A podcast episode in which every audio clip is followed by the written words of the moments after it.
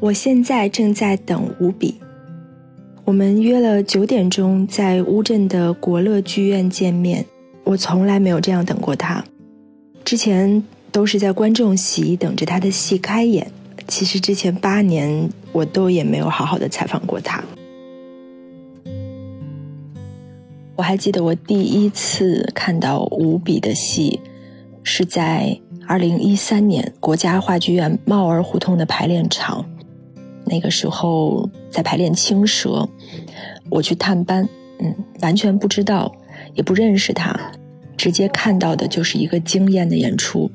嗯问得好，两头俱截断，佛有一丈倚天寒，中间这段便是人，我就进了夜场。我要趴在那个水里边，这顶上怕要下雨啊什么的。当你一趴到水里呢，那水从这就灌下来了，哇！后来很多年都是和他在舞台上相见，我在观众席，他在舞台上，《青蛇》《罗密欧与朱丽叶》，还有二零一五年乌镇戏剧节，傍湾剧场，青年竞演，静止。枯藤老树昏鸦，小桥流水人家，古道西风瘦马，夕阳西下断肠人。在。做静止的时候，我是自私的，因为我有我自己的要表达东西。我更要求的是，我让你看到了什么，每一秒观众要看到的是什么。后来一出又一出，一直到综艺节目《戏剧新生活》里面他的几场演出，一点点看着他成熟精湛。三秒钟后就会进入自动烹饪状态。如果您想继续吃的话，介绍显示器。我的名字叫哥伦布。底下发生什么我完全不在乎，我其实就是悠哉悠哉的，坐在那儿做自己所有想做的事情。今天是二零二一年的十月二十一号，第八届乌镇戏剧节的第七天。我们今天的计划是，我们要去五个地方，是乌镇的五个剧场，其中还有一个它的秘密的排练场地，这个都是无比挑的。嗯，今天是我们的夜游日。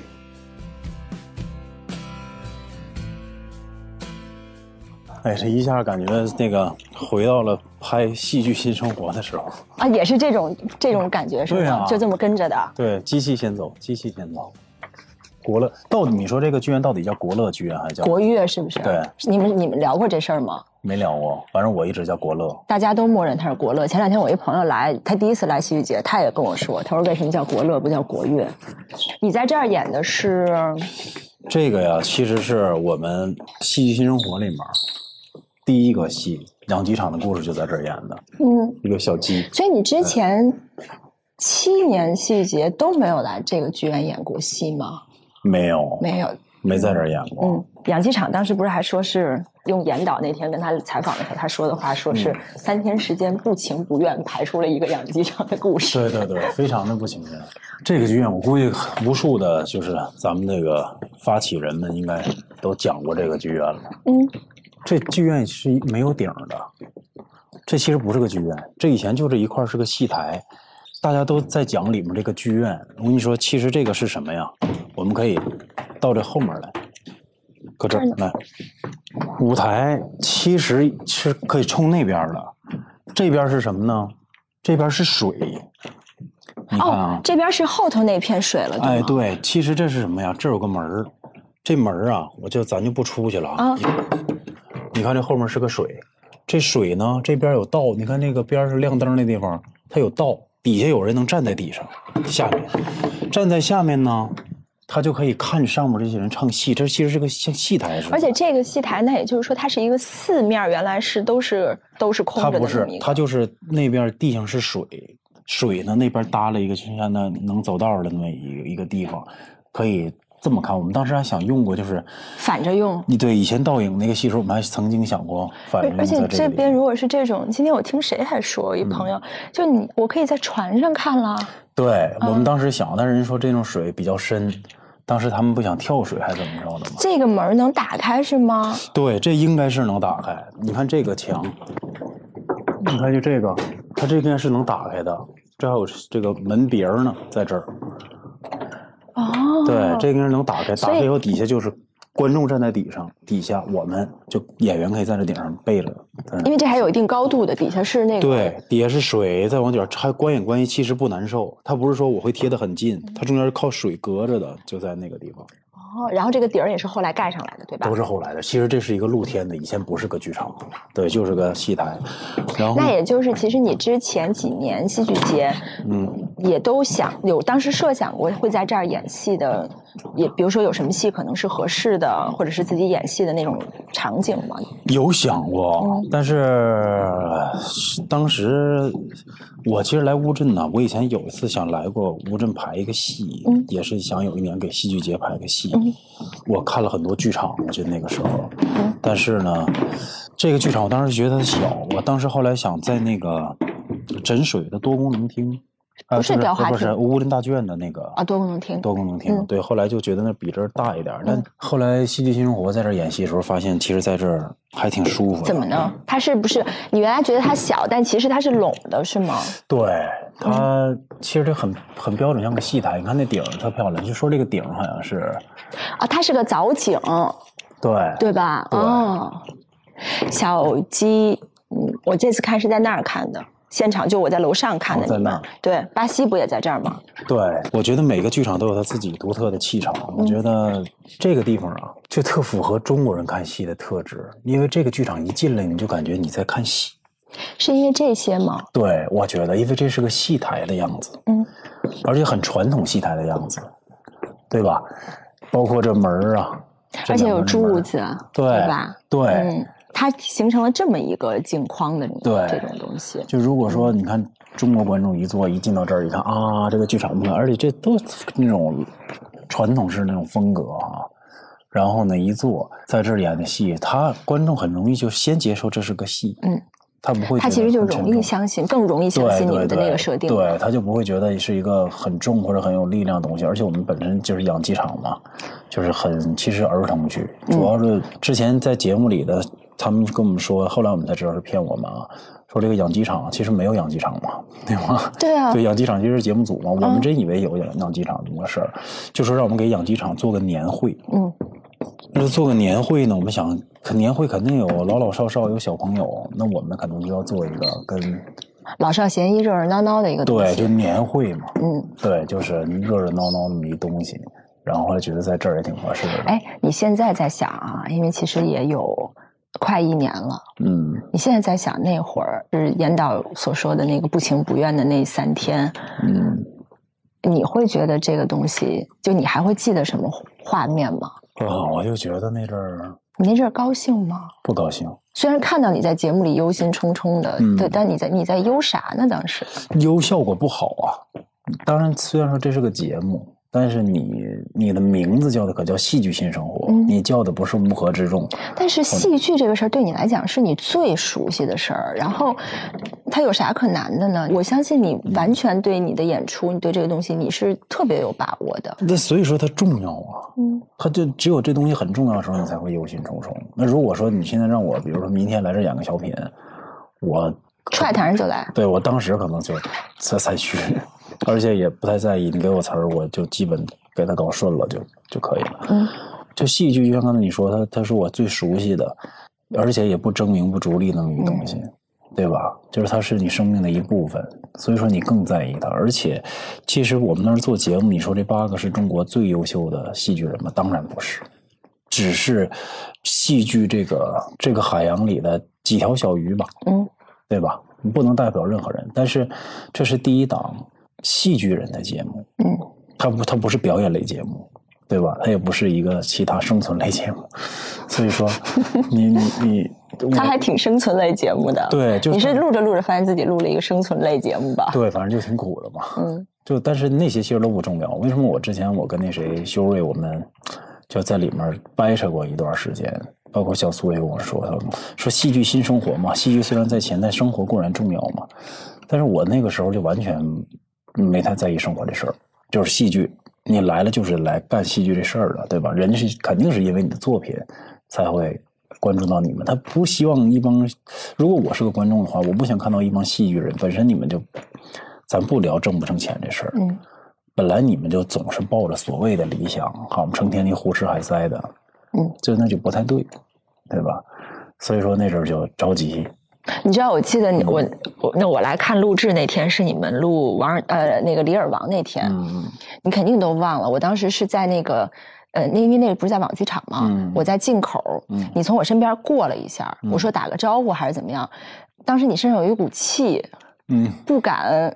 你说就咱们这么说，我不敢和你打招呼。嗯，我当时觉得啊，怎么这么严肃、嗯凝重？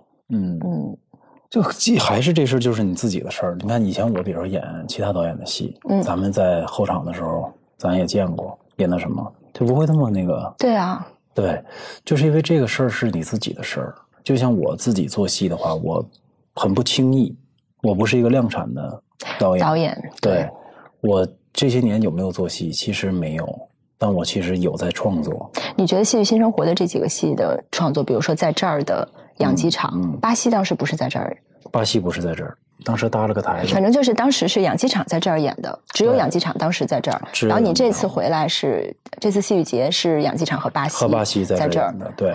跟以前你演那些比如说别的那些大戏什么的相比，其实心情是不一样的，对吧？不一样，因为这是你的东西，这是我们的东西，这个戏剧人的东西，而且它跟剧场还是两回事儿。嗯剧场呢，你看咱们这这摄像机一照，就就这么些个位置，嗯，他们即使出去骂，也就百十来人出去骂，对吧？而且我仅代表我个人，在这个剧场里，我仅代表我个人，嗯。但是在那个节目，你多多少少代表的叫戏剧人，你当时给我讲那天，你还记得你给我讲巴西的那个那个事情，我还是挺我以前没听过。你要不然嗯你，我想你今天再讲一遍，因为我觉得那个挺有意义，让大家知道的。就是你记得当时我这期报纸排版的时候，我有没有跟你说，头图是你们六个人，嗯然后其他人都是别的戏，只有你是巴西。嗯我当时就跟美编说，我说这不行，因为巴西你没有脸。嗯你是套着那个，我说不能这么对无比。嗯那没事。但是其实那天你戏剧新生活演出的时候结束，你也说暖暖小朋友，嗯你喜不喜欢这个？所以其实是为女儿演的。对，其实就是，首先我是希望能成全天琪，因为他很早就跟我说，我说他想演那么巴西这么一个戏。其实那个戏他不是最先找到我的，演员嘛，多多少少有点自私，也不能叫自私，应该叫什么？应该想表现自己，嗯，对吧？他有个呃想要自我表，现的一个欲望，演员，因为他就是想站在那儿给别人演戏，让别人更多的看到他自己，嗯看到他光芒万丈。但是巴西这个戏呢，唯一露脸的一个人还没有戏，嗯，露脸的人还在床上是个植物人在这躺着。然后有戏的那个人又不露脸，对有戏的不露脸，还有一个是在操偶，嗯，两个人，另外一个也全是黑的。哦，真的是啊，对你说这个戏所，以说演员这个戏对演员的自那个想要表现自我的这个事情的呃实现嗯，率度是特别低的，对，能这么说吗？所以你也会考虑这个事情？我完全不会考虑，我真是一个完全不会考虑的人。嗯因为我觉得那事儿没那么重要，因为大家在这个节目里，可能每个人，我相信啊，就在这个，不是说一个戏剧，或者说其他，我觉得每一个行业，大家都希望自己能做得更好，嗯对是首先希望自己做得更好。希望我们都能展现自己，无论你在哪一个岗位，嗯。但是每个人的思维不同，其实我是希望这个节目好，我希望有一个好的作品。其实我的角度站的是跟敏哥，就是咱们总导演的角度是一样的。嗯我是希望是这么个节目好。你只要是我看了这个剧本儿，其实天齐呢，我还多多少少懂他一点儿。对，其实这个剧本，其他人刚看的时候呢，是完全无感的。呃，现在的当时的剧本跟那个演后来的演出版基本上是一模一样的嗯对，嗯就是导演组，我记得以前看完，还跟我讨论这个事儿，说说比哥说这事儿，说这戏行吗？说能演吗？说不会那什么吧？我说不会。嗯我说我看了这个剧本，我说觉得我觉得可以。对，这个当时大家都打鼓，但是因为我是我知道天琪会用他自己的处理方法去把这个戏搞得还不错，嗯、所以说现在再说回来，露不露脸这事儿其实重要吗？有一个好的作品，你看巴西，其实我觉得在戏剧新生活里面被很多的观众所喜欢。这个作品我基本上是到了可能前两个月才看，才敢看，嗯，因为前面都说，因为节目一播出，各种就说哭的什么，我都不敢看。哎，就我所以说我觉得挺好，所以说其实露脸不露，因为天琪他有一个他自己，他觉得演员应该克制。嗯，对，其实跟我想法有时候挺。你那天说了，对对对，因为我喜恰欢恰到好处。好处对对对，嗯因为我我不是那种喜欢，你可以肆意的宣泄，但是也要宣泄的恰到好处。嗯，你过了就会让人觉得观众会一紧。这个事儿我这个事儿等一会儿到水剧场，我想说想跟你聊这事儿呢，就是那个青蛇的那个，嗯嗯，就关于恰到好处。对，对，那咱咱去对走。下一个是神水对吗？下一个是，我不知道。好是，但你 我那就得。那就得你你带路了啊，行，那不是个排练的地方吗？呃，对，所以说我要告诉你，我排练的是什么样的地方。游泳池嗯，不是，哦，对，他会比如说路过呀、什么的，嗯他会看，哎，这人干嘛呢？但是戏剧节期间呢，马路上又都是嘉年华。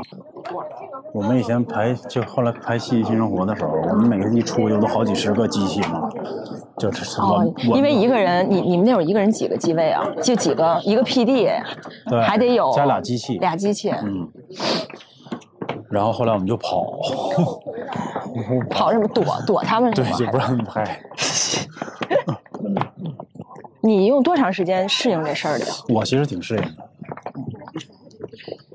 我刚才站那儿的时候还说呢，我就自就是那种自言自语的，我说真的是之前等你全都是坐在观众席，然后等着戏开场等你出来，嗯，从来没有在另外一个场景下等你，对而且从来没有采访过你，对，而且这么多年，从来没有。这么些年，你你你关于戏剧这一块儿，嗯你就开始关注它，你是从哪年开始的？开始关注他。对，就是你开始开始报道跟戏剧有关的你说，正式开始工作的话，那嗯。那可能是因为我小时候中学的时候，在一个北京的那种中学生的一个那种新闻组织，所以从那会儿开始就采访的人物里就有戏剧类的，那会儿都是仁义的那种，哦，对？对对对，小学生记者啊，我记嗯。得还借这个机会，说是采访那稿从来也没有写出来过，嗯。还去拜访过朱旭先生，在他演哦。屠夫的时候，哦他真是，你想他那会儿，我后来想想，嗯，小孩儿、中学生，他也不知道你是谁，就请到后台来跟你聊真好啊聊一个小时。对，后来就是，哎呀，那个时候戏剧真的是更小众。这边这边，然后我正就是正式跑戏剧口，可能就是一二年一一一零一一年那就差不多从戏剧节要开始的时候之前，之前，对，对吧？这弯弯绕绕，你怎么找着的呀？我呀，我现在就跟你开始说起啊。好，当年我第一次来乌镇的时候，就是演这个《四世同堂》嗯，第一届戏剧节，我们住的就是这儿。嗯，第二届我也住的是这儿，我记得我应该就在这几个屋，就这几个屋，但至于是哪个屋我忘记了。住的，对，我排练的地方就在这儿，就这个区域，对，这一块儿就是我当时拍静止的地方。拍哪个静止？静止哦，就室内拍静止的地方，你们俩这哪儿招呼得开呀？你们俩这又得跑圆场，又得什么的嗯你看，我们是这样，比如说，我现在记得就那边是观众，啊？对，观众就在就在那边。你看，其实这个台子这个空间，其实跟傍观差不多大。这边是上场口，我就可以从这儿哎走上来，然后呢这儿就假定性有一张桌子，哦，你没带桌，就是空的是吧？空的呀，嗯对。然后呢，坐这儿的时候可以靠着墙，就这样。前面这是个区域，其实这完全几乎是真是差不。傍晚只有这么大吗？傍晚的观众，观众跟你如果站在台的最底，对呀、你看就是这么远。前面一张桌这么大吧，我贴着后面那个台沿儿的，也不是就是是台身这个位置，那个幕布的位置，其实就咱俩这个距离。我呢绕过这张桌，在这儿，我记得再往这还有一个定点，这对还给你一个天然的定点。就这个位置上，基本就是台唇了，所以说我就可以在这儿演。当然，观众会比你忙，再往后一点点，但也就是一个人位置，两个人位置。对，傍弯的舞台只有你的两步半这么长吗？就那么长，真的。你可是我为什么觉得演的时候感觉那个空间是特别舒朗的呢？你当时你那个戏的时候，因为它宽，它很宽。其实它台身真的不深，它台身其实一张桌，就大四方桌啊，一张桌再加一张桌，基本就到台身了。它也就几米，六米。你看你还有一个下场门呢。对，但那个我当时没用过，那什么时候排？白天晚上？白天对吗？白天排。因为晚上这个离得太近了，不行，对吧？对，白天就在这儿拍。其实还有一个地方，枕水那边有个小门，门打开以后有一个小花园，有个小亭子。你在这儿排累了，可以去那儿排一排，聊一聊，然后下地时候还回到这儿。这就是一个最天然的排练场。对于傍湾的你们在这儿排练的时候，说话是不能够像演出一样放出来的吧？不能，因为这里回响很大。嗯，那你怎么判断你的那个呃程度是合适的呢？因为我排练从来不会像演出一样，就你心里有，你知道到时候会是什么样子，那就在这儿就可以走走走走走。我们把所有的坑节、所有的位置、调度、接口、节奏在这儿都走了，说话声不用那么大，我记着你跟我说，静止是到了乌镇才开始。才开始排的。因为我写静止到排练，其实用了七天，但是排练这个人不是我师哥，是我师哥的父亲，是我师傅。是你本来想的是想让师傅来，对，结果要来临来乌镇，我记得前一天我到我师傅家，我师傅特别抱歉的跟我说说，因为我师傅这是算老先生嘛，我特别能理解我师傅，他会有这种顾虑，他觉得你想想，你让一个老的传统的京剧演员去演一个话剧，首先对他来说这就是有挑战，二他演的这个角色呢又叫高玩。对我师傅就觉得这东西很玩弄，他不是个正事儿。我师傅说，我一旦演完这个，你说以后传出去，岂不让他人耻笑吗？我特别理解。我之前跟我师傅说，我说我要做一个戏的时候吧，本来我是想写一个什么戏呢？是我师傅带着我去给他师傅上坟的一个故事。对，但是那个故事我忘了怎么着，就后来就没再写，就后来写成这么故事了。我师傅也坚持给我排练了，但是里面我很多年没唱戏了嘛。我师傅在，确实让我找到了很多小时候的影子。我小时候唱戏，我师傅带我嘛，教我是这个地方应该怎么怎么地啊，那个地方他有时候还给我抠抠戏，抠抠动作什么的，就特美好。拍完了，我到上海找我师傅，我师傅就跟我说这一番话。我说：“对，师傅您说的有道理，但是我必须得来乌镇的。因为你你当时还说师傅你说的有道理的时候，你内心已经已经塌了吧？那肯定，没有演员了呀。我就想怎么办？后来我师傅说：“要不然让你大哥跟你去吧。”我说：“行啊。”我俩就到了乌镇。抽签儿的时候，我俩还没排过练呢。你心里当时想想，二零一五年啊，对，你心里那会儿就是紧张忐忑。不对啊，你知道一个一个导演在台上在演戏的时候，他有多脆弱吗？导演尽量别演戏。你有什么脆弱的？没有导演看你，没有人给你说抢戏单，错了也没有人那什么你，你有啥忐忑的？你比所有人更在乎你的对手演演错了，而且导致你自己会出现问题。嗯，因为你所有的注意力都在整个戏上，你完全就是第一自我跳出，第二自我要跳出，你这还有一个人要演戏，因为你有一个自我要审视你的表演，还有一个变成一个导演自自己的坐在那儿，他一旦说错词儿，我就会一紧张，这一紧张他非常有碍于一个演员的表演，对，二零一五年哈，嗯，六年前了。六年前，对，静止大部分就是在就这么一个位置诞生的。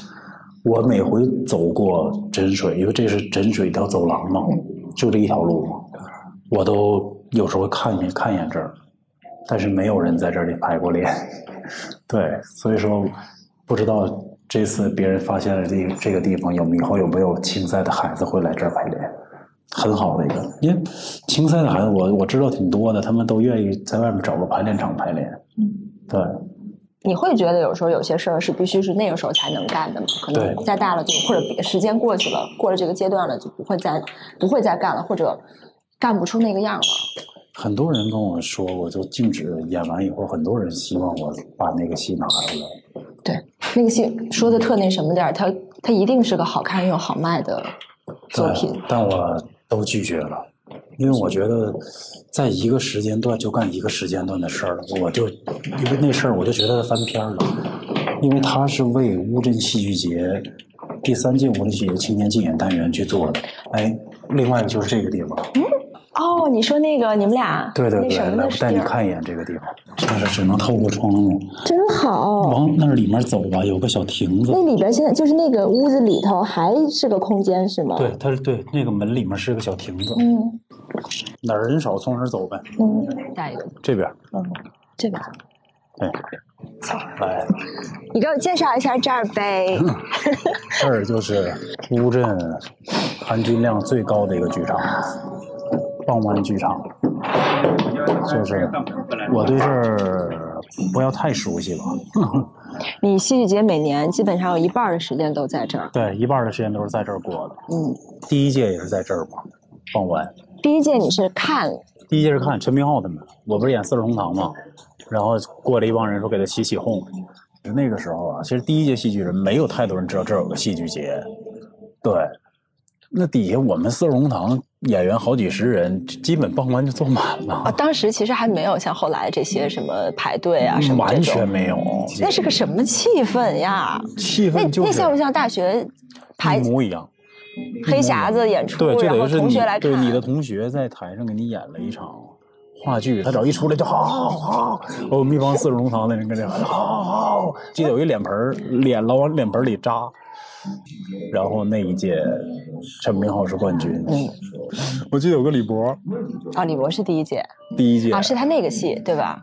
滴答，滴答。对，嗯其实那个时候偏喜剧点哎，，我记得那个想起来了，我在秀水廊看过滴答，就是那个你们有一次联演的时候，就是回来演，静止也在这儿。有滴答，那是我第一次看，就是一个演员找不着工作还是对对对一个故事，对对啊对对对是对，反正就挺奇妙的。走进去我们进去看看，进去看一看。这是今年所有青赛的戏，嗯闹不好哪一个就会被。对，来这边这面墙上也有，嗯，你看，你看你自自然然的就走上了台，不是？你看啊，这个跟我刚才说那位置几乎就是差不多的。我怎么觉得这个距离哦，差那其实是差了一个对，观众呃差了观众席跟你，的关系问题。舞台真的就差不多这么大。你看，这儿放一条凳子，这儿放一张桌，这么宽吧？你看，再放一张桌就到这儿了，对吧？我觉得就是现在在中国年轻的这一批导演，有不少人都在这个台里出现过。你看天琪，我，伊藤，我们都是经经过青赛的人。浩辰也是，对，浩辰也经历过青赛，然后小艺演过嘉年华，而且好像演过两届不三届嘉年华。他俩演过嘉年华，对，偶啊，就在路上提着箱子的那种，就是又唱又跳，然后提个小箱子，一打开小箱子里有各种东西，那种很奇妙。对，就其实我们这些人都是跟小叶也来过，小叶在水剧场演过两只狗。啊，，当然，我们肯定都来过乌镇，但是就这个舞台，你想想，我们八个人就有四个人站在这儿过，对吧？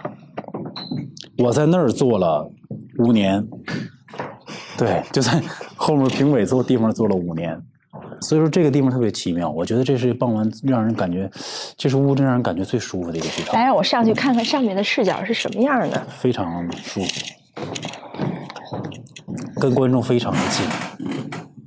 哎，你这个其实他演他，因为他是这么一个，你演的时候照顾的，他比一般演出的那个那个扇面感觉要他特别平，他整个摊平了。对，所以说呢，你说话的时候要这么说。对，你要照顾到这种你对，所以说就要这么聊，跟所有人去聊，不能单单的就面对前面演。嗯对，尽量照顾到。如果说你往前了的时候，尽量往两边演，然后如果你是靠后方一方的时候，你就要跟所有人去说。对，反正很奇妙，这是气场特别让人舒服。那天那个我看的那场静止，真的还是你找到你老婆的那场？哦，对，你知道他在，我知道他在，我知道你当时就知道是要找他的。没有，前面有人答应了，那就是别人了；前面没人答应，那就是他了。你知道他的位置，就就这个位置，你确定吗排确定，就他就在这儿，对，肯定没错。因为是这样，找到小兰不会出两边梯子，就是这个楼梯，啊，对，肯定就是在这个区域，嗯，他就坐在这个位置，我记得很清楚。嗯那你当时心里面是想着前面的人答应还是不答应，然后你就能去找他？你你你你更希望是别人还是是他？我觉得都可以，但是如果是他更好，就因为，呃，这毕竟是我媳妇儿嘛，哦，我觉得特别，嗯，只能靠想象去想象你和他在这样的一个环境里，这样的一个，然后这样一个戏里，这样一个情境里，最后这个，我觉得对，反正就会让我们的我跟他之间的生活拔一下，多了一层意义，我觉得。就是想想你刚才，比如你说到戏剧人的自私啊，嗯。其实我最开始理解的是，我觉得那这是一个嗯一个多的机会或者特权，嗯，就像你说巴西其实是演给女儿的，嗯。然后你在找小兰那样的一个时刻，我觉得这种都是这是自己给自己的奖赏嘛，就是做戏剧给自己的。对，其实我觉得是这样，就所谓的我呢，是指我做戏是一定要服务好观众的，嗯。但是呢，戏的根本的出发点是我自私的想法。比如说，像做静止的时候，我是自私的，因为我有我自己的要表达的东西，这个是我要表达的。但是我即使表达，我也不会让你难受，我不会在这儿不跟你玩儿。我是一个非常跟观众玩而且你有一个我我喜欢这么长时间以来，我觉得我我不怕讲出来的，而且我也觉得是很多人没有的那个能力，就是你要表达的东西，你感受到的东西，你让我也感受到了，对这非常重要。这非常难。对，这是太难了。我看过了这个尺寸，你说到的那个恰到好处，我看到过这个。别的人你稍微再多一点，我就我有时候会觉得，哦，这个人演的真好。就是其实你一说这个人演的真好的时候，其实就你看出来他的技术，或者你看出来他怎么样了。对，反正我从来不演零，就是这是我自己的一个。为什么从来不演零呢？就是别人跟我说，可能是我我我表演还没有到那个境界啊。就别人跟我说说，你内心一定要如何如何充实，如何。但是我更要求的是，我让你看到了什么。嗯，至于我这儿都是空的，嗯我我没那么在意。我最在意的就是每一秒观众要看到的是什么。那这个跟不演零是什么意思？有很多演员都会填充自己内心说如何如何，但这个东西观众没有看到，如果你填充半天，你最后拿不出来，其实还是看不到的。是的，嗯就是我。当然，那个肯定是对你的表演有益的啊，但是我是每一秒每一秒都是让你看到的，我是希望有内容的去让你看到，让你愉悦。我是一个上台就要比观众低的人，我特别不喜欢。我指的是内心啊，即使是舞台这么高，观众坐这么低，嗯你一上来你也要比他还低，把你的姿态放到了低，这样他就没有防备，他更容易去感动。看戏也是一种消费嘛，买戏票很贵的，就像我们看电影一样，我们包括我们去，比如说按个脚、吃个饭，嗯所有只要花钱的事儿，统称它为消费。嗯，那他来这儿也是消费的，重要的是什么？重要是让他舒服，笑也好，哭也罢，他必须要舒服。怎么才能舒服？如果你到任何一个地方来，你一进门，服务员跟你趾高气扬的、带大不理的，你就会不舒服，他就会很紧张。但是天然的，大家有的时候就会觉得艺术啊、文艺啊、嗯是高于生活的，然后文艺工作者、那是高于我的。我就你明白这种高于的这种心理吗？就是对，就比如说这个剧是你编的，你嗯其实比我知道的更多，你其实是要给予我一些东西。嗯这样有的人就会抱有那种说我要教育你。我要给你讲点道理，嗯，有这种心理的，这很自然的这种，你你怎么能够说我做到我比你低呢？还是我理解的不够透彻？我为什么要放低姿态？就是我一上来，我一定要先对你点头哈腰的，就是我一定会先你那天养对你养鸡场报幕也是这种，也是这种感觉吗？我都会先把我自己的一种状态告诉你，您不用害怕我，我不会对你大喊大叫，我不会去侵犯你。只有这个时候，我觉得剧场啊，一进来每个人都是稍微有点紧张，对，坐在那儿期待着哟下面要发生什么，但是内心其实都抱着来刺激我，嗯让我宣泄，对吧？让我的情感得到一次释放。演员一定要带着他玩儿，你导演一定要带着他玩儿，你要跟他有关系，你不能自己上来。如果你现在坐在底上，我上来就哎，你怎么啊？怎么地？你没有跟他玩儿哎，呃，是隔着的。对，他在表达自己。这样的话，你知道我就会有时候我这我的心里有时候我一旦意识到那个隔着的东西，我反而就会开始我没我没法我没办法呃对排斥我或者我会评断你，对。我是不会再被你带进去的。对，嗯所以说你我的习惯的创作方式或者演戏方式也好，我喜欢一上来就是咱们是朋友，我不要跟你讲任何道理，我把我的情感露出来，你来看，我做了这么件小事儿，你来看好不好玩儿？咱们也不着急，一切都慢慢来。这种一切都慢慢来的，特别像这么多年你给我的感觉，就特别嗯。就咱们刚才没说完的，说为什么你一个戏拍的这么好，你嗯。做导演的作品拍的这么好，你明明可以把它商业化，把它变成一个更好的商品，可以把它继续的。但你没有，就是也不知道你在不着急个啥，不着急些个啥。我觉得所谓的，比如说你是个做戏的，嗯。做戏剧的吧，就是每个人肯定都有自己的潇洒。有的人觉得我那样很潇洒，有的觉得我是我自己，我很潇洒。我自认为我的一种叫个性或者是什么，就是这个事儿翻篇就翻篇了，我绝对不会去留恋的。是因为你知道你后面还会做出来这样的，或者能做得更好吗？我觉得会，只要你慢慢来，只要你不要急于去求成，只要你永远愿意跟他做朋友，带着他玩儿，然后你们两个成了好朋友，他也喜欢你，你也会喜欢他，这样我觉得就会一定还会有好的东西。那你知不知道，作为朋友，万一着急说你怎么还不来跟我们玩儿？哦你怎么还不来啊？你去哪儿了？那就是机会没到嘛。我觉得机会会到的。那如果说我真的现在就是大家说你你怎么还不来？你赶紧拿出来个东西，然后怎么怎么样？我觉得你一旦拿出来了不好，我们连朋友都没得做了。嗯你让朋友催着点，总比朋友没得做强，对不对？所以说我一定再拿出来是我的东西，我一定希望它是好的。从静止到后来就没有导演作品，没有编剧导演作品。嗯，其实这几年我写过两个剧本，对，都在我手机里就存着呢，而且写的很完整了，已经就拿出来能排的。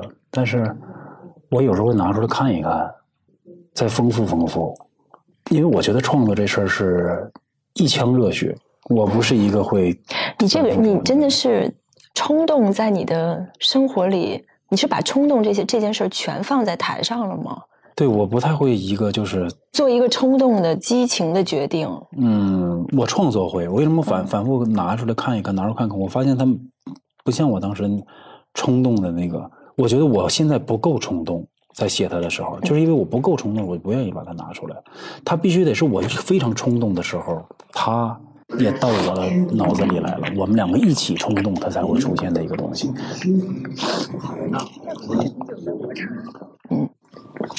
走。水剧场，水剧场是我们启用的第一部戏，水剧场就是青蛇蛇。对，终于说到这个戏了。对，那天晚上我记得下着雨，嗯，真的就特别江南，就特别的牛。我觉得那天老天爷也是，但是那场那个戏真的是我噩梦。一五年还是一六年？我记得一四年一四年，那其实就是第二届乌镇戏剧节哦，第二届。对开幕式青蛇，而且你们当时其实除了我，我那会儿了解到的是，你们除了排呃演戏那天下雨，你们前面因为合成全是晚上，一宿一宿的就日夜颠倒，嗯。晚上又冷，嗯。又要泡水里，嗯，嗯。而且那那次我连乌镇的白天基本都没见过，白天在睡觉，嗯，晚上就坐着。你说晚上乌镇那年是十一月份吧？啊，那年好像那年都到十十一月份了。对，，十一月份来那真的是，反正我就记得田导说，已经穿那种大羽绒服、大军大衣、棉袄的对，种。那都不行，因为我们现在放的这个大球的这个地方，嗯，当时我们也搭出了一个延展的台，对你后头我记得是有个后墙的吧？不是，你后墙就还是顶到最后。哦我们整个把整个水剧场全用了。嗯，大球的这个地方，我们搭了个台呢，它有个这么深的水，是我们要趴在那个水里边，这顶上还要下雨啊什么的。哎呀，就是那简直就是噩梦，一帮人趴在水里。我们其实还好点，而且我们穿的是什么？穿的是打鱼的那种裤子。哦，里里头穿的是那个是吗？，对，嗯在这儿，然后到脚底下是个靴子，连体的。但是当你一趴到水里呢，那水从这就灌下来了，哇，就进来了。这腿啊，全这么憨，腿腿它全这么粗底下不能，呃呃，底下是封死口的，封死的，是靴子，全是那种胶皮的那种。那合着就把这些些水都灌到自己身体里了，全灌到身体里了。那你那个水位会上到哪儿啊？你演完一场下来，反正我记得腿都倍儿粗，嗯，对，反正全是水，走路也是呼哧呼哧呼哧呼哧。但你们还要走出那个，你们几个那个，那那个还有个步伐，还有个队形什么的，我那个其实已经是后面了，嗯就是那个是你说步行那个步伐那是前面，那里还没有水呢。那场是水漫金山，水漫金山以后，完了，那后面戏就基本没没太法演了，而且就安静的偏多了嘛，对，就特别沉，就是呼呼呼呼，就这样。然后演完第二天，我们又跑到另外一个城市，马上就走了，去去演罗密欧朱丽叶去了。哦，你那会儿还罗珠跟这个连着，对，连着演。哎呀，我就想说，真是不想来了。那会儿，那会儿我记得特别清楚，田导在后面搭了个棚子，嗯在最后面，嗯，对光，我们几个就在这坐着，嗯，冻到你真的气愤了，已经冷的不得了，是哆嗦。然后他说说快去快去，那个上台啊，快快快，喝光了，不动，谁也不去，就真的是老到不想动。你那次是还是演你最早那次有百青哥吗？没有，你是演百青哥的那个角色？不是，嗯我是以还是还是原来那个大那个大对记着。啊，记着记着，对对对对对，就是还是那个，就是所谓得道高僧嘛。因为当时我跟你说那个戏啊，幸亏百姓哥、海璐姐还有媛儿姐他们没来。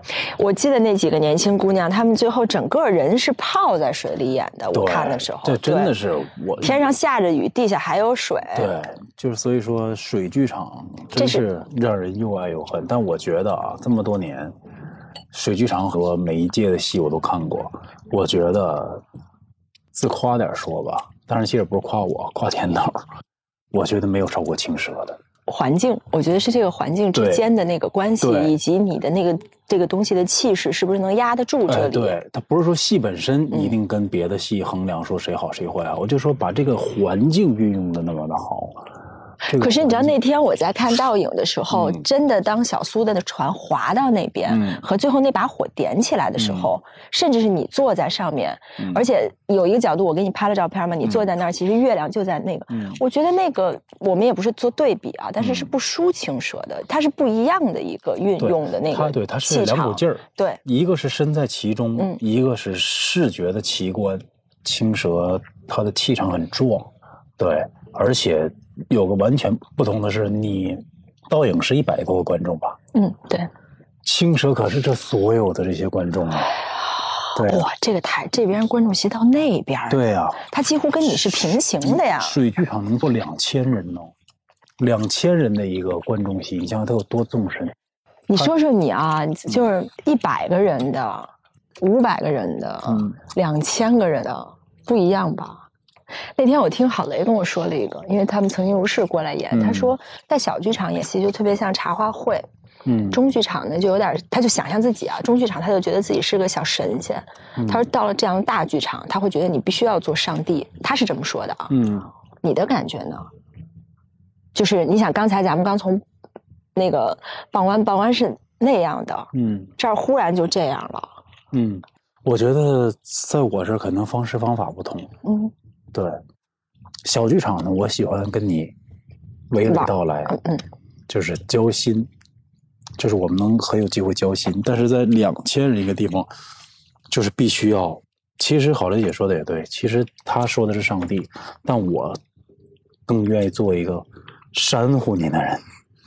我要一直在后面扇着你，对，让你感觉到凉意也好，或者温暖也好，我觉得一直啊的紧扇，我必须把我的情绪要放大很多倍，然后让你去感受到这个。你说这，我想起来，虽然你说倒影那天在那儿只有一百多个观众，嗯可是你知道那个天地之间那个东西是大的吗？嗯，当然，这种环境跟人数其实就不一样了。你想想，我以前演青蛇的时候，我从这儿出的场，这个位置，你看看离观众有多远，小橘点儿一个，那就是座位。你看最最深的那离我有多少米远？非常非常非常的远。这个就是你需要，其实观众看不到你的表演，他就能看到一个一个人。所以说我这我为什么我觉得这个难更难一点儿？它更多的是你的调度和你真正的一些肢体上的一个传达的东西要更精准一些。嗯对，这就是这个真的就叫见导演功底了。演员基本、就是哦他要看场面的那些是吗？对，这个真的会见导演功底，这个演员就没那么重要了，真的没那么重要。你觉得现在你能导这样的一个戏吗？我不成，现在真不成，因为十年以后，十年以后有可能吧？他这个是要有一个极大的，这个导演要他的审美啊，真的要达到一定的高度的时候，才能凌驾于一个这么大的一个之上。他都不是讲故事本身了，那是什么？他就有个极大的一个审美，他这个审美能带动所有的这些观众，对，能给别人一种刺激。而且加上，如果真的是比如说温度很冷或者这种，我很容易就放弃了。对如果你不能够有那个东西抓住我的，是话的，这个导演手法非常非常的棒。我我想过来就是想问你，那天在那个桥上的时候，嗯我为什么觉得你啥也没干？嗯，就是还是很那个，你肯定没注意。我那天在那看的时候，我有时候看着看着老回头看你一眼，老回头看你一眼。嗯，嗯，这是演员的魅力吗？请问，不，这是环境的魅力。对，这就是环境的魅力，就是演员你你自己在那坐着，是因为这个环境。如果我坐在，如果我在一个舞台上，在那儿可能晃晃荡荡的，你就不觉得是。你那天坐在上头的时候，你觉得你是谁？你是观众吗？还是你真的是戏里那个角色？还是你是谁？你有你是怎么就是分配那个东西？我特别好奇，因为如果我觉得如果换做我，我可能真的就会特别悠哉的心情。嗯，你你是我当时想的啊，我是这个这一块地方的主人，嗯对，所以说我可以底下发生什么，我完全不在乎。对我就其实就是悠哉悠哉的坐在那儿做自己所有想做的事情。他们呢，可能要演他们要完成的事情，但是我可以凌驾于他们之上，做我想做的所有的事情。是很幸福吧？就是你想想，在一个曾经七年前你那么苦的地方，然后你现在现在可以坐在这儿悠哉悠哉的，他们做什么与你、也不是与你无关了，但是就是嗯，如果要不冷的话，就还挺舒服的。我们演第一场的时候也下雨，主要是你哦哦，前一天下雨了也。对，第一天也下雨，然后那你还怎么点烟？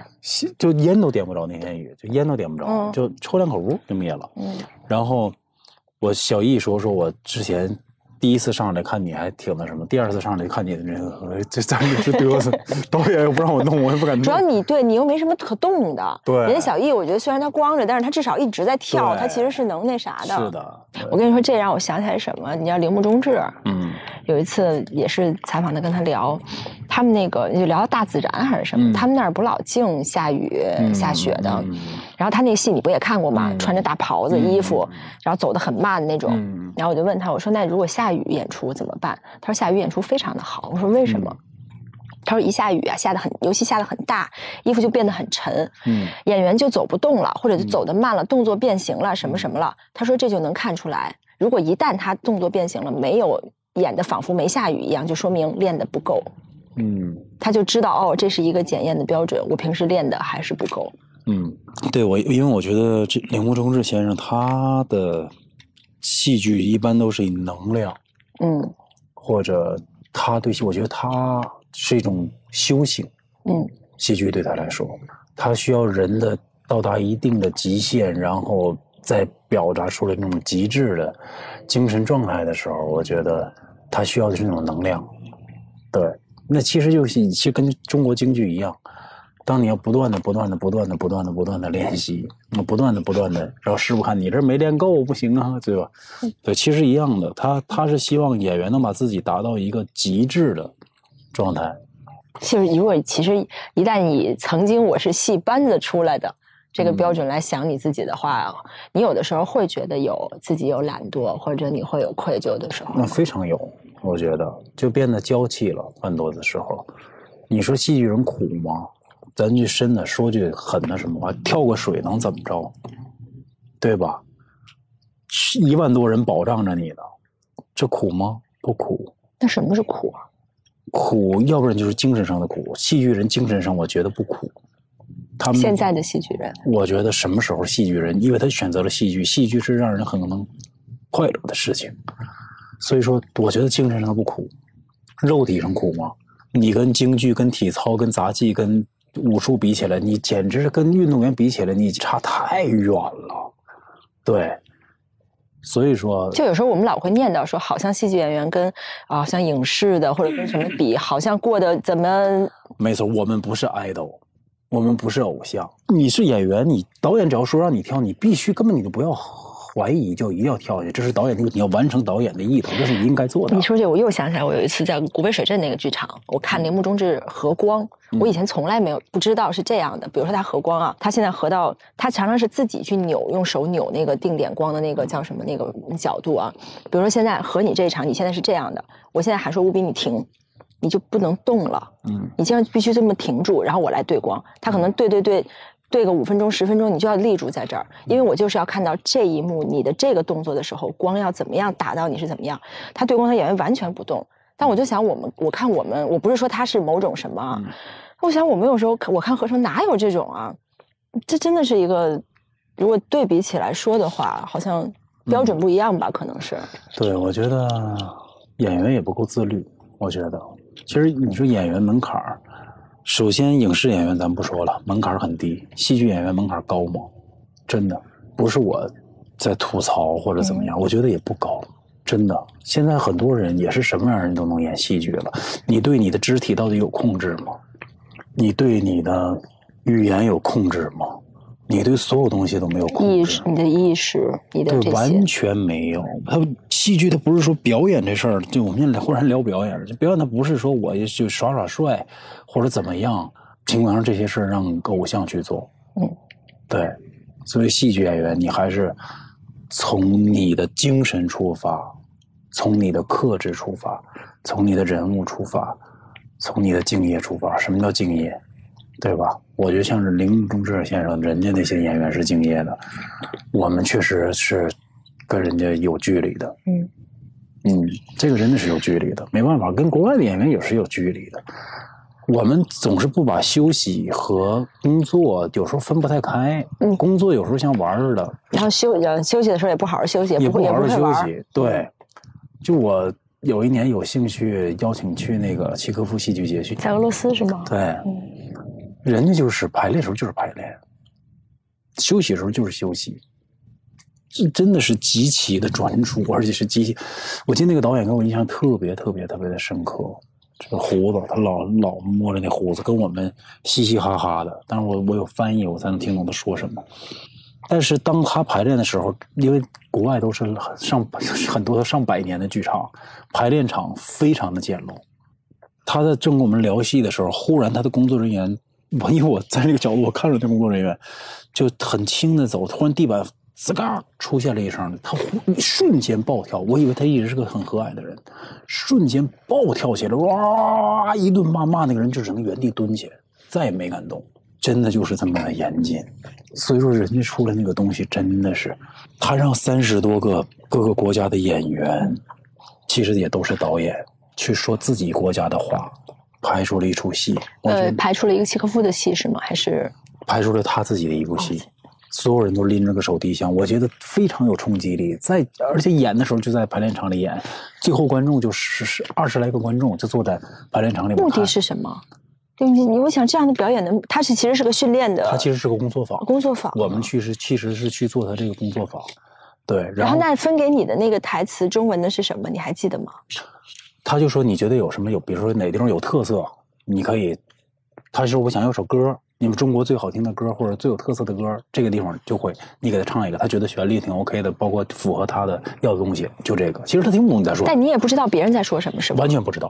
那你怎么你你演什么？你找什么？你他只是告诉你他会组装，他把每个人身上的特质给你组装起来，然后他会告诉你们，这个时候你们大概有一个什么样的目的，寻找。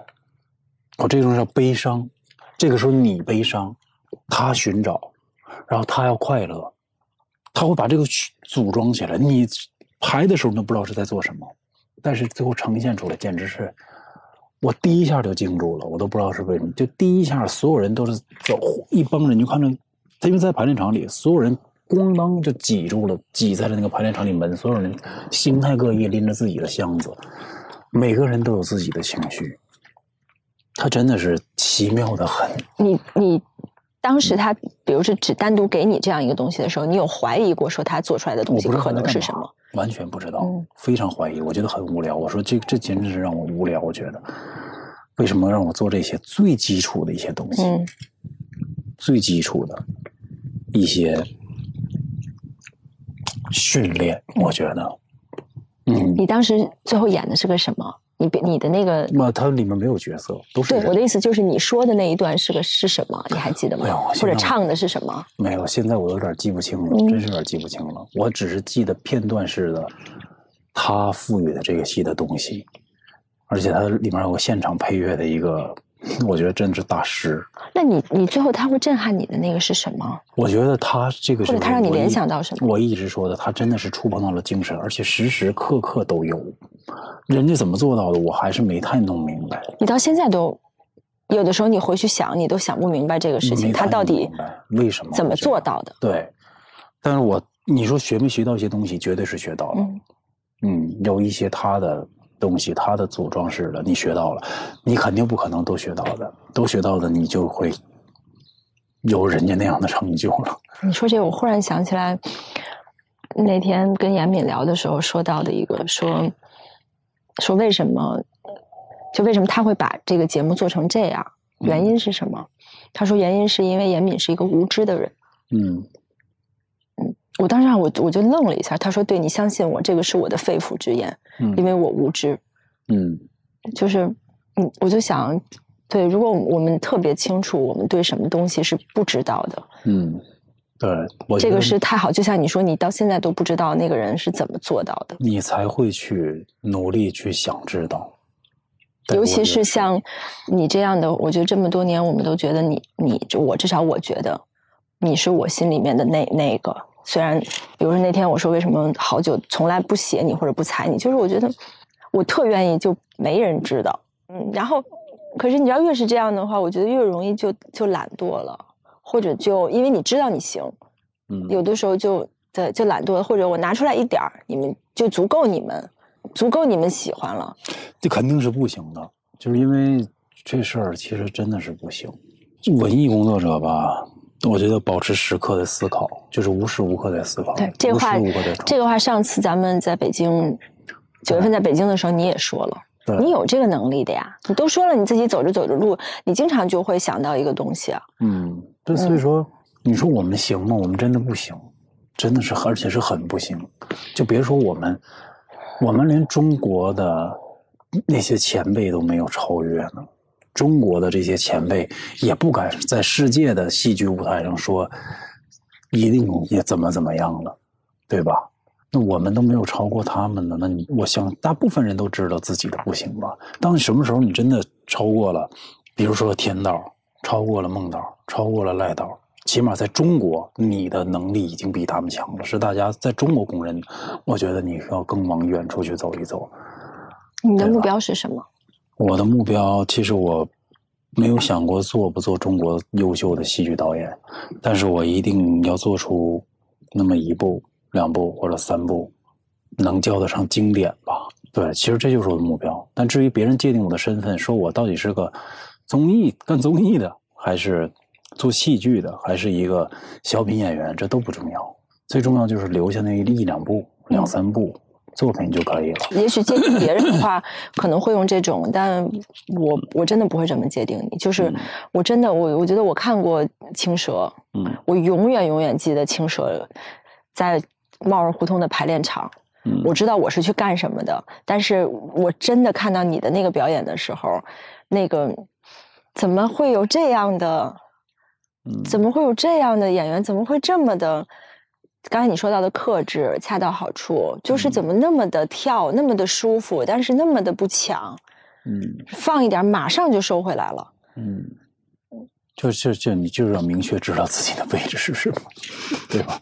就很多人知道我说我是个小小品演员，其实，对，就是说喜剧演员嘛。其实没事儿，就这是什么感觉？就是一坨人是这样认识认知你的，一坨人是这样认知你的，然后这坨人跟这坨人可能永远都碰不上面，没法互相交流说，哎，其实五比还这样，五比还这样。嗯，你这个事儿会困扰你吗？完全不会，我不在乎。对我回剧院，剧院有时候又演小品去了，这完全很正常。对，就是想干什么干什么嘛。就因为人不光是这阳春白雪吧，还有下里巴人的嘛，对吧？